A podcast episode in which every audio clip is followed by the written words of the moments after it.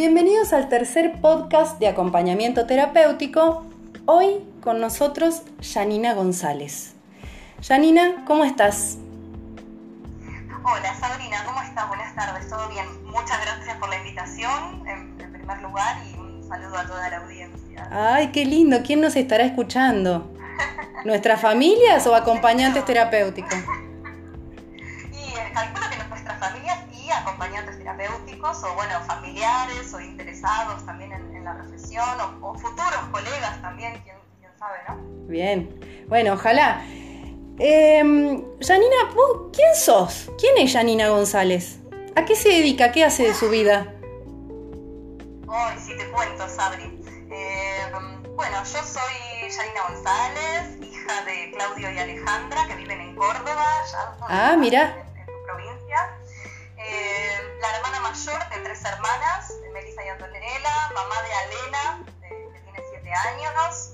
Eh, tengo dos mascotas, Piñón y Patrañas, y dentro de quizás el, el, campo académico y profesional me he dedicado al acompañamiento terapéutico porque obviamente empecé estudiando psicología, eh, la hice hasta bastante avanzada en, la UNLP, en La Plata, eh, pero descubrí el acompañamiento terapéutico y, y, me encantó porque justamente me pareció que quizás es el sostén que necesita una persona en situación de vulnerabilidad en la cotidianidad, ¿no? Más allá de, obviamente, eh, obviamente distintas disciplinas que también pueden eh, reforzar un, tratamiento, pero el acompañamiento terapéutico está en la cotidianidad, al lado de las personas. Es una cotidianidad que es única, única e irrepetible, porque justamente lo cotidiano es lo que sucede normalmente. Ahora, ¿quién dice que es lo normal ¿no? y, qué es lo no normal? ¿no? Entonces, ahí está lo rico del profesional acompañante terapéutico para eh, adaptarse y poder realmente potenciar eh, el proceso de resiliencia en una persona en situación de vulnerabilidad. Que me fascinó la idea, el concepto estamos hablando de otras épocas, hace como 10 años eh, que arranqué con esto.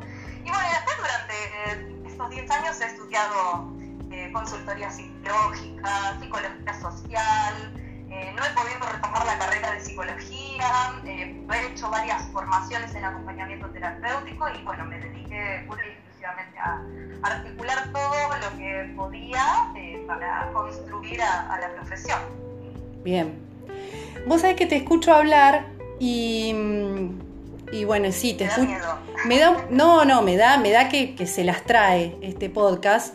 Porque vos sabés que em, yo no, no, te llamé, no te invité a este tercer podcast eh, por buena onda, te tengo que ser sincera, sino que te, te invité porque sos muchas veces causante de grandes quilombos en Facebook.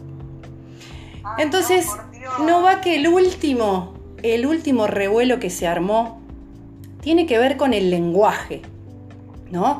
Las, palabras este, que yo te he leído muchas veces, de hecho te conocí haciendo una publicación, eh, un listado de como de 10 palabras, conceptos que generalmente se enseñan en acompañamiento terapéutico y resulta que vos este, te leí ahí refunfuñando y cuestionando todos estos conceptos eh, que nos enseñan a los acompañantes desde la formación inicial, ¿no? Entonces digo, bueno, me pareció una buena idea eh, que en este, en este contexto en donde actualmente se ha abierto una discusión acerca de cómo está bien dicho si acompañante terapéutica o acompañante terapéutico en relación a quién lo ejerce, quién es el sujeto acompañante. Entonces hay como dos, este, posturas, ¿no? Dos, el debate, digamos, se, da entre dos posturas. Una postura que dice que, este, bueno, literalmente, acompañante terapéutico o terapéutica tiene que ver con eh, un adjetivo, en este caso terapéutico o terapéutica, que está eh, calificando al sujeto acompañante y que tiene que estar en concordancia con el artículo. Es decir, eh, la acompañante terapéutica si estamos hablando de una mujer y el acompañante terapéutico si estamos hablando de un varón. Si estamos hablando de una persona trans, olvídate, no tenemos de dónde sostener esta, esta literalidad. Inclusive se podría decir ley acompañante terapéutico. Bueno, ponele. Bueno, ponele. Eh, la cosa que es una postura, es la postura literal, la postura de la gramática, de las reglas gramaticales que la RAE eh, impone eh, desde hace muchos años. Y luego tenemos otra postura que tiene que ver con una, con una postura en relación a un lenguaje técnico que se está queriendo instalar en forma genuina dentro del colectivo profesional, que dice que o fundamenta que acompañante es siempre terapéutico porque el sujeto no es el acompañante, ¿sí? sino que em, el acompañante ya está calificado por el sujeto que acompaña. Entonces, acompañante incluye el género de la persona que está acompañando. ¿sí? Y terapéutico, que vendría a ser el segundo adjetivo, eh, está haciendo referencia a un sustantivo tácito, es decir, al efecto que tiene lo que hace esta persona acompañante, que vendría a ser el acompañamiento. Entonces, lo que es terapéutico es el acompañamiento y eh, la persona que lo hace, el trabajador que lo hace, es acompañante, no importa el género que tenga. Estamos en estas dos posturas, ¿sí? en este debate, aún en construcción, porque de eso se trata el lenguaje técnico. Ahora, lo que ni de un lado ni del otro, y me hago cargo, eh, hemos tenido en cuenta es que estamos hablando de lenguajes distintos, ¿sí? Porque resulta que a mí este debate me dio para investigar. Y lo que encontré en esta investigación es muy significativa y quizás nos ayude a bajar un poco los decibeles porque nosotros tenemos la característica de que no sabemos discutir, no sabemos debatir, enseguida nos mandamos a freír churros, enseguida nos creemos que uno tiene la razón y el otro no, entonces lo ninguneamos. Bueno, la cosa es que yo encontré que el lenguaje puede ser de cuatro tipos. Puede haber un lenguaje técnico, puede haber un lenguaje coloquial y puede haber un lenguaje literal. El cuarto tipo de lenguaje es un lenguaje científico. ¿sí? Lejos estamos los acompañantes de tener un lenguaje científico. Ya te voy a explicar por qué. Primero te cuento lo que averigüé. Resulta que el lenguaje técnico es un vocabulario que usa habitualmente palabras conocidas por todas las personas, pero que solo dentro de una comunidad profesional específica cobran un significado determinado. Es decir, que fuera de esta comunidad, la misma palabra que todos aprendemos tiene otro significado. Bien, luego tenemos un lenguaje coloquial, que es el que usa modismos y expresiones, ¿sí? Más bien populares. Y luego tenemos un lenguaje literal, que es el que está compuesto por las reglas gramaticales y sintácticas que actualmente están determinadas por la RAE, ¿sí? la Real Academia Española es lo que aprendemos en, la materia de lengua en la escuela, ¿sí? Sujeto, predicado, adjetivo, preposición, proposición, conjunciones, todas esas cosas. Y luego, por último, tenemos un lenguaje técnico que eh, es el que usa conceptos propios de eh, cualquier disciplina científica, ¿sí? Como por ejemplo, objeto de estudio, objeto de intervención, metodología de abordaje, eh, bueno, en fin, todas esas cosas que nosotros estamos lejos de poder eh, por ahora determinar. Es por ese motivo que el acompañamiento terapéutico aún no es una disciplina científica, ¿sí? porque le falta determinar estas cosas. Pero me pareció muy relevante describir estos eh, tres tipos de, lenguaje con un ejemplo bien claro, como es, por ejemplo, la palabra discapacidad. La palabra discapacidad, según el lenguaje literal, el de la RAE, significa está compuesta por un prefijo dis y luego eh, una raíz que es capacidad. Según la RAE va a significar falta de capacidad. ¿sí? Ahora, el lenguaje técnico indica que discapacidad son todas aquellas barreras que le impiden a una persona con déficit de algún tipo eh, participar en igualdad de oportunidades. ¿Por qué está dentro del lenguaje técnico? Porque bueno, es lo que está acordado dentro del paradigma social actual de cualquier profesión. Y luego tenemos un lenguaje coloquial en donde la palabra discapacidad se puede emplear como un insulto, ¿no? Como decimos, callate vos, discapacitado, ¿qué sabes? ¿No? Como el ninguneo. Entonces me pareció muy, muy importante porque en una de esas este debate se está tratando de que de un lado están hablando de lenguaje literal y del otro lado estamos hablando de un lenguaje técnico en construcción. ¿Qué opinas vos de este, de este lenguaje técnico y qué otros ejemplos vos podrías darme en relación al lenguaje técnico propio de nuestra profesión o que usamos porque nos lo enseñaron, pero que no tienen que ver de nuestro campo de acción, sino de otras disciplinas. Eh, bueno, en principio agradecerte toda esta investigación porque a muchos eh, del plexo AT eh, nos ha generado incertidumbres y yo en los inicios me refería a mí como profesional, como acompañante terapéutica un montón de colegas mucho más experimentados que yo eh, me han hecho esta corrección justamente por todo lo que vos eh, desglosaste bien recién. A mí me parece que bien dijiste que, el lenguaje técnico está en construcción. Eh, no nos vamos a meter quizás en, la popularidad, digamos, en las, en las cotidianidades de, de, las diferencias que podemos tener los diferentes colectivos, que también va a depender de los contextos en los que vivimos y ejercemos cada uno de los acompañantes terapéuticos. Pero sí me parece importante, como bien decías al principio, bajar un poco los decibeles con las defensas y entender que el tecnicismo del vocabulario va a constituirnos como profesionales de la salud. Porque justamente el vocabulario, la, la palabra constituye. Eh, es imposible no comunicarse y es imposible eh, correrse de estas cuestiones. Eh, vos estabas hablando que hay varios conceptos que, se toman de otras disciplinas, eh, de los campos del ejercicio de otras disciplinas, en el acompañamiento terapéutico y que quizás inconscientemente e indirectamente van tergiversando el real ejercicio profesional del acompañante terapéutico.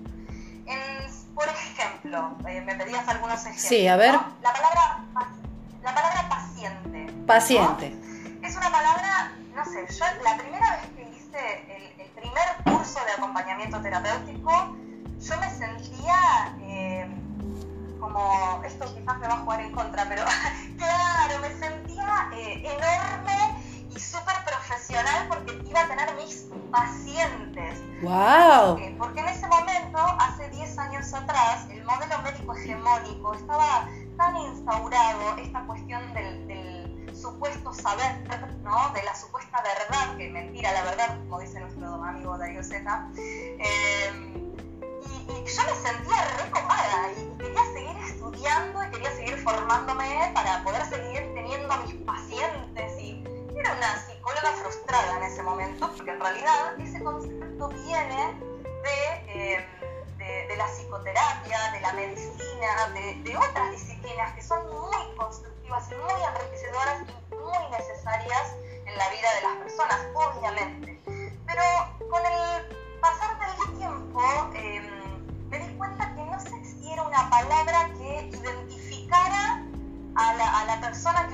acompaña ¿no? en el acompañamiento terapéutico. Em, yo después de, las, de la segunda formación que hice me di cuenta justamente de esto eh, y empecé a llamar a mis eh, pacientes de ese momento acompañados. Em, porque la palabra paciente justamente tiene que ver, si, si lo buscan en, en, en, los diferentes diccionarios y demás, pueden encontrar o que tiene paciencia o persona que padece o, su, o se relaciona con el sujeto pasivo o no sé, tiene millones de significados. No, paciente el que tiene paciencia para esperar a que alguien lo cure. El que tiene el saber lo va a curar y él tiene que esperar a ser curado. exactamente. Entonces, yo me puse a pensar y, por suerte conocí el, marco teórico. Yo vengo de, cuna psicoanalítica, ¿no? Eh, y hace varios años conocí el marco teórico humanista. Eh, que, me ayudó mucho a entender esta cuestión de, la perspectiva centrada en la persona, ¿no? Como hablaba Rogers en, su época. Eh, y si yo quiero eh, empoderar a, mi acompañado, porque justamente está atravesando una situación de vulnerabilidad, ¿no? Que la está pasando mal. A ver, aprendamos y entendamos que vulnerabilidad es una percepción subjetiva.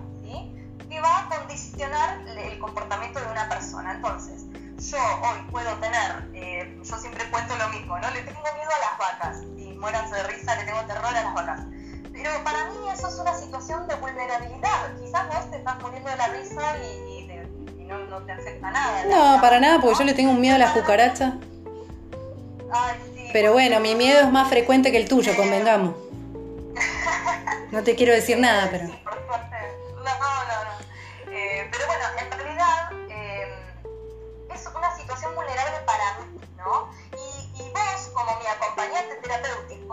eh, no vas a, o, sea, no sos quién para juzgar si está bien o está mal la vulnerabilidad que yo estoy percibiendo. Entonces, como acompañantes terapéuticos, nosotros acompañamos a esa persona a, a mm, diferentes caminos que puede encontrar para justamente posicionarse desde otro lugar y cambiar esa perspectiva. Quizás la situación va a seguir siendo la misma, porque quizás hubo una amputación de miembro, un accidente, hubo el fallecimiento de un familiar, una separación o cualquier cosa que pueda generar. A mí no me importa qué. Vulnerabilidad. Bien.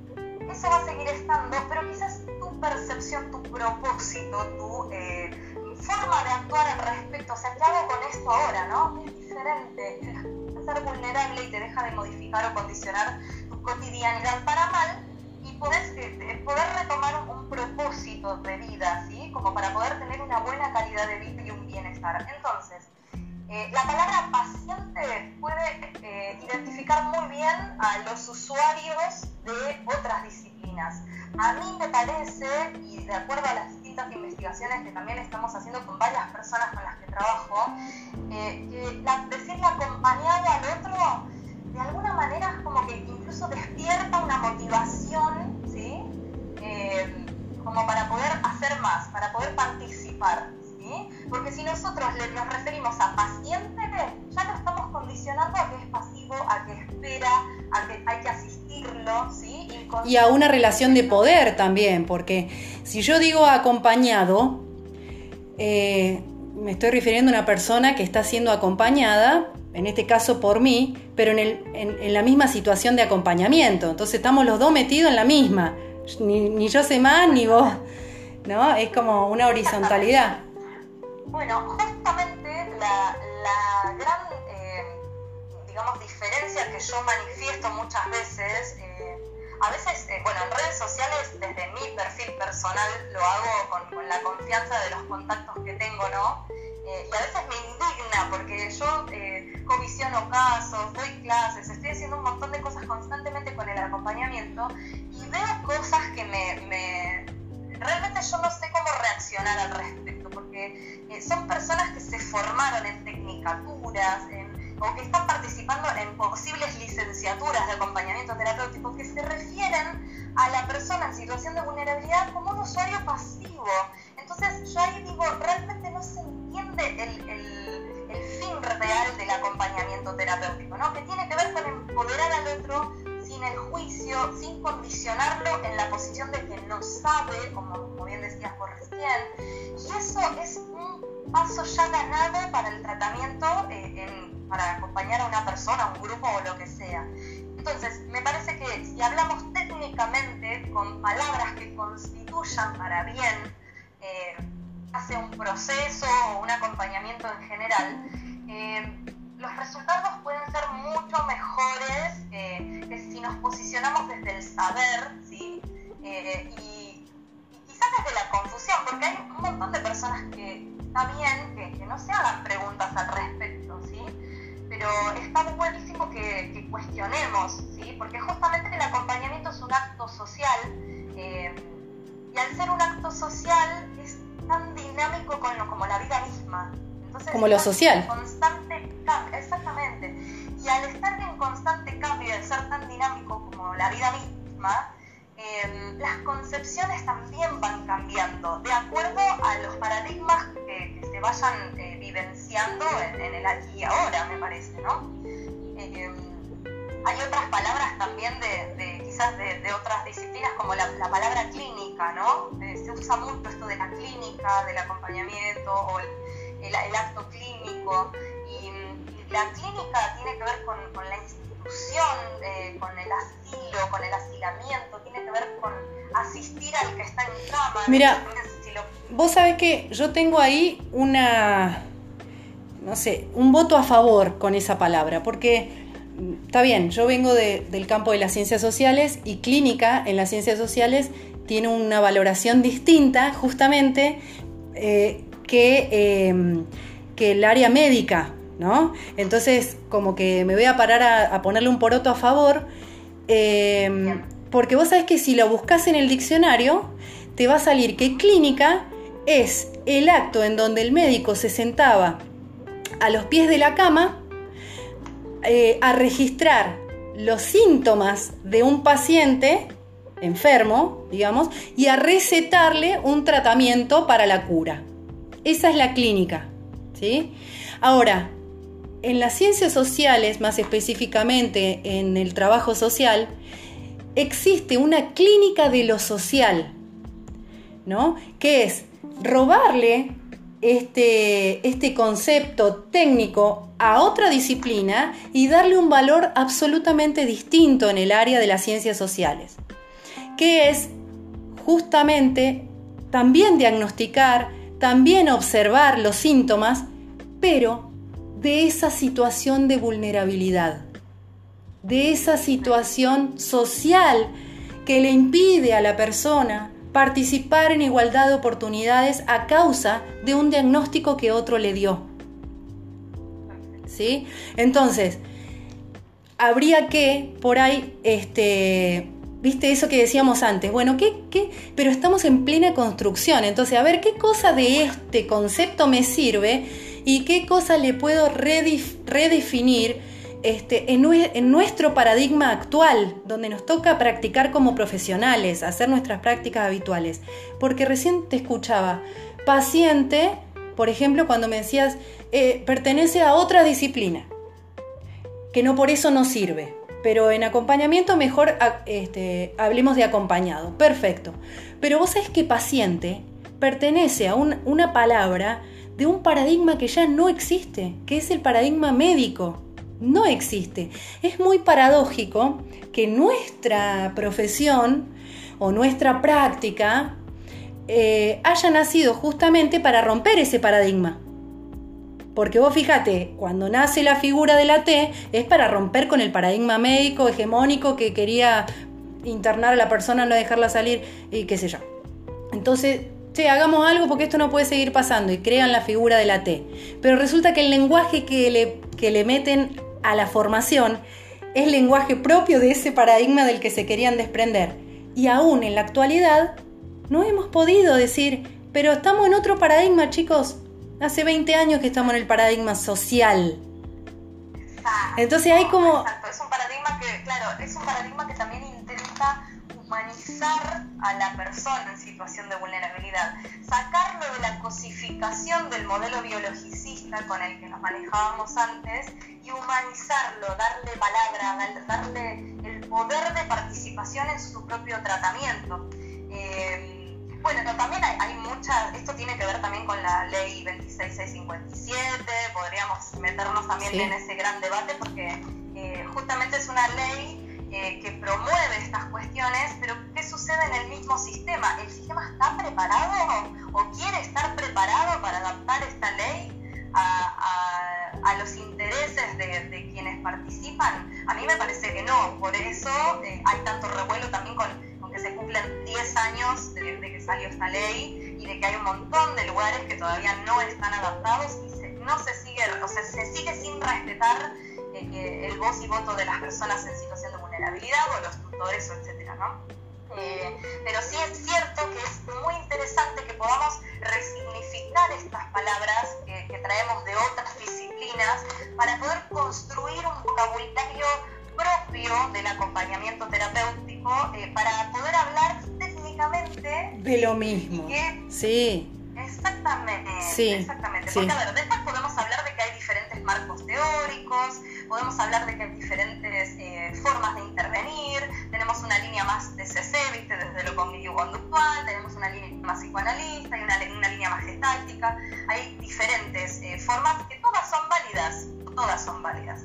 Eh, pero es importante que los tecnicismos del acompañamiento terapéutico vayan empezando a cerrar, digamos, en, en forma, como, a ver, no estatizarlos, que quede claro eso, porque justamente hablábamos del dinamismo, pero eh, sí eh, desprendernos de una vez por todas de esta cuestión hegemónica eh, que, nos retrotrajo tanto, ¿no? que, que, nos, digamos, sí, hizo que retrocediéramos en, la calidad de vida de una persona, en, bienestar de una persona, ¿no? justamente por, porque constituye. ¿no? después hablábamos, fuera de del aire eh, con vos de, cuestiones de prestar el yo o de, ofrecerse como referente. Modelo de referencia, sí. Claro, porque esas eh, funciones que, muy bien han eh, construido una base estructural para el acompañamiento terapéutico como para iniciar el, el campo profesional, la contextualización profesional, Vos acordate que salieron en los 80, si no me equivoco. Sí, en el 85 fue la primer, la primer bibliografía oficial de, digamos, de curas y este... Que bueno, fue en el 85, chicos, yo tenía tres años. ¡Arre! Yo era espíritu todavía. Claro, tres años. Claro. Eh, y en ese, en ese contexto ahí estábamos justamente en, este otro modelo más conservador también, más cosificador, más... Eh, bueno, yo les, les recomiendo, eh, no sé si vos lo pudiste chusmear, Sabri, pero les recomiendo a los que nos están escuchando un documental, es un poquitito largo, durará casi dos horas, pero es muy rico, se llama Psiquiatría, la industria de la muerte. Lo pueden encontrar en YouTube y ahí justamente recorre toda la historia de la psiquiatría, que bueno, recordemos que de la psiquiatría se desprende la psicología y de la psicología nace el acompañamiento terapéutico, una, somos padres, abuelos, todos en una gran familia, ¿no? Sí. Eh, y, bueno, y así como la psiquiatría fue aprendiendo a, a, entender cuál era su, sus límites, sus territorios, la psicología también está haciendo lo mismo y el acompañamiento terapéutico tiene que... Eh, empezar a encuadrar el campo profesional, el campo técnico, el vocabulario, el ejercicio y las funciones. El hecho de prestar el yo o de ofrecerse como modelo de referencia tiene que ver justamente con, creo yo, y de que yo opino, obviamente estamos hablando de, pensamientos objetivos, eh, creo yo que tiene que ver con este modelo biologicista que cosificaba al otro, porque mm, eh, justamente modelo médico hegemónico cosificaba a la persona en situación de vulnerabilidad y ponía al profesional en el lugar del saber. Entonces, al ubicarlo en el lugar del saber, yo te voy a prestar el yo porque eso es lo que te va a hacer bien. Yo te voy a ofrecer como, me voy a ofrecer como modelo de referencia porque yo soy el que está sano y claro, el que tiene que tu yo no sirve, el mío va, va re bien, sí. exactamente, ¿viste? Eh, vos estás ¿no? Y yo estoy bien. Entonces me ofrezco como referencia. ¡Ah! Yo, me, cuando me, me, entregan trabajos o leo informes con esas funciones del año 85, me agarra una alopecia de los nervios que no te puedo explicar. Bien, ¿y cómo te parece que habría que decirlo o que estaría más actualizado o más genuino para, para el campo de la práctica del acompañamiento terapéutico? En vez de modelo de referencia, ¿cómo podría decirse? Es que en realidad hablando de acompañar. No estamos hablando de prestar ningún yo ni de ofrecerse como referencia de nada. Nosotros acompañamos, acompañamos con el silencio, acompañamos eh, con una palabra, acompañamos con un mate, acompañamos con una actividad. acompañamos con una propuesta, pero ¿sabes qué? Eh, nosotros, o sea, corriendo, corriendo nuestra subjetividad y corriéndonos del lugar del saber, porque nosotros no sabemos dónde nos estamos metiendo a laburar, ¿entendés? Sí. Sí, ¿sabes que en el primer podcast eh, con Fernando Camacho, él me decía que a él le parece más adecuado, en vez de decir modelo de referencia, justamente fundamentando esto que vos estás diciendo, le parece más adecuado hablar de eh, un, modelo vincular, ¿no? Como una referencia vincular, en relación a que como yo lo trate a mí acompañado, como yo me relacione con él, el resto de los actores me está mirando y puedo ser un modelo para ellos. No solo para mostrarle a mi acompañado cuál es una conducta socialmente aceptada. Me, parece, mejor que no que yo soy un modelo de, sino como bien decías hace un ratito, eh, un modelo vincular. Digamos, la referencia tiene que ser desde el vínculo, Exacto. no desde el profesional que está ejecutando el acompañamiento. Bien. Sino desde, eh, mira, yo te muestro cómo me puedo vincular con una persona en situación de vulnerabilidad. Y entre los dos te vamos a mostrar cómo podemos tener una buena relación. Entonces, el resto, como bien decía de los actores, puede observar o obtener herramientas de ese modelo vincular. De hecho, eh, mm, también otro de los ejemplos que podemos traer a colación es la cuestión transferencial. Uf, conceptos psicoterapéuticos Qué lindo. riquísimos. Qué lindo. A mí me encanta, contra, eh, transferencia y contratransferencia, porque viste que no se puede decir solo, es como que uno lo aprende ya a la par. Decir transferencia y contratransferencia. Bueno, pero fíjate que son palabras eh, que, tienen incluso hasta una música determinada en su pronunciación, ¿viste? sí, sí, la N del medio le da como... Va con acento en la N, ¿viste?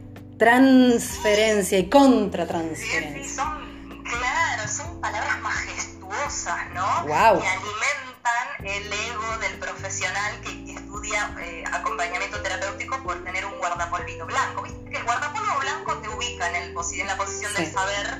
Eh, veamos los docentes, por ejemplo, ¿no? que, que también es otro tema. Sí. Eh, pero quizás eh, la transferencia y la contratransferencia funcionan muy bien en otros campos disciplinares. En el, acompañamiento terapéutico, eh, además de modelo vincular, está bueno hablar de alianza terapéutica. ¿sí? De alianza terapéutica y de los conceptos de disociación instrumental o distancia operativa o distancia óptima, como lo quieran llamar. O cercanía óptima, como digo yo. ¿Cómo? O cercanía óptima, como digo yo. A mí me gusta decir cercanía óptima. Cercanía óptima. Bueno, mira, tiene una, una connotación mucho más optimista que la distancia, que ya desde el vocabulario te marca una distancia, valga la redundancia. Claro. Sí, porque aparte hay, otras, hay otros espacios donde revisar eh, el encuadre de trabajo, ¿no? Porque se dice, no, hay que mantener la distancia, porque si no el encuadre se desdibuja. Eh, claro, pero ¿de qué encuadre me estás hablando? ¿Del encuadre que vos conocés? ¿O de este encuadre ambulante, flexible que tiene el acompañante terapéutico y del cual no hay bibliografía al respecto? Entonces, eh, bueno, en este, en este encuadre vincular, este, ambulante, tan cercano, tiene, la cercanía óptima tiene que ser jugada a favor y ser revisada afuera, en un espacio de covisión, con otro, afuera. Entonces, bueno, hay muchas cosas por, por, delinear, pero sabes que para cerrar, eh, me gustaría eh, dejar esa reflexión, tomar eso último que dijiste cuando me hablas de que sí, ofrecer modelos vinculares, pero no yo, Sabrina, la acompañante, ofrezco un modelo, porque la terapéutica no soy yo. ¿Sí? La acompañante terapéutica no soy yo. Lo que es terapéutico es el acompañamiento en ese sentido, ¿no? Entonces, eh, bueno, me gustaría que, puedas hacer una reflexión así eh, final con algo que te surja, que, te, quieras este, dejar ahí un mensaje para los que nos están escuchando. Me pareció eh, a mí muy enriquecedor este diálogo, este intercambio.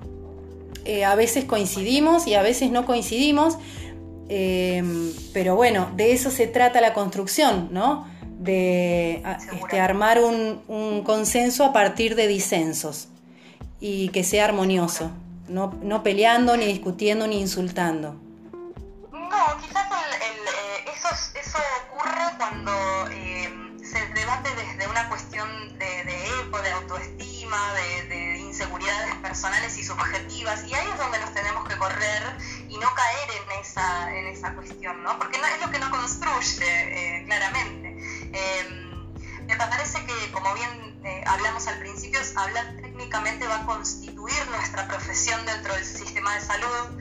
Me parece que eh, el hecho de, lucharla, de militarla, de, remarla en dulce de leche dentro de este sistema al que no le conviene que el acompañamiento terapéutico se regule como ejercicio profesional, eh, justamente porque empodera a un montón de personas que para el sistema quizás no son funcionales, ¿no?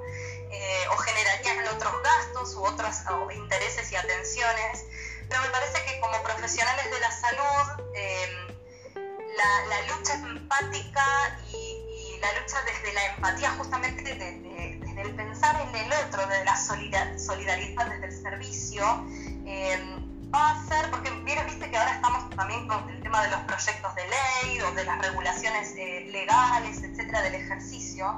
Eh, muchos lo hacen, pero eh, porque quiero cobrar a tiempo, porque no quiero que haya otros profesionales ejerciendo, que no sean instruidos, etcétera. Y en realidad nos olvidamos que la regulación del le va a brindar un buen servicio a la persona en situación de vulnerabilidad. Y este es el único objetivo que a mí me parece eh, que tiene darle un contexto profesional al acompañamiento terapéutico. Que la persona en situación de vulnerabilidad acceda a un buen servicio para poder tener una buena calidad de vida. Nada más. Bien, y que sea su calidad de vida, no la del acompañante. Que ese será otro, otro debate. Bueno, Janina, te quiero agradecer, fuiste muy amable y bueno, nos seguimos leyendo por las redes. Seguro, son muy siempre, Sabri. Esperamos eh, seguir construyendo y bueno, invitamos a todos y a todas a, poder eh, seguir avanzando en esto que es tan dinámico como la vida misma. Tal cual. Te mando un beso grande y muchas gracias por haber participado de este tercer podcast. Bueno, gracias a vos, Adri. Un beso grande. Chao, chao. Y hasta el próximo para todos los oyentes.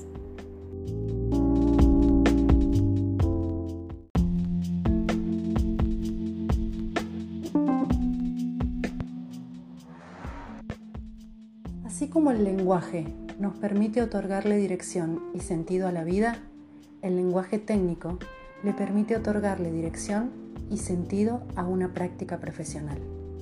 Hoy, Janina González.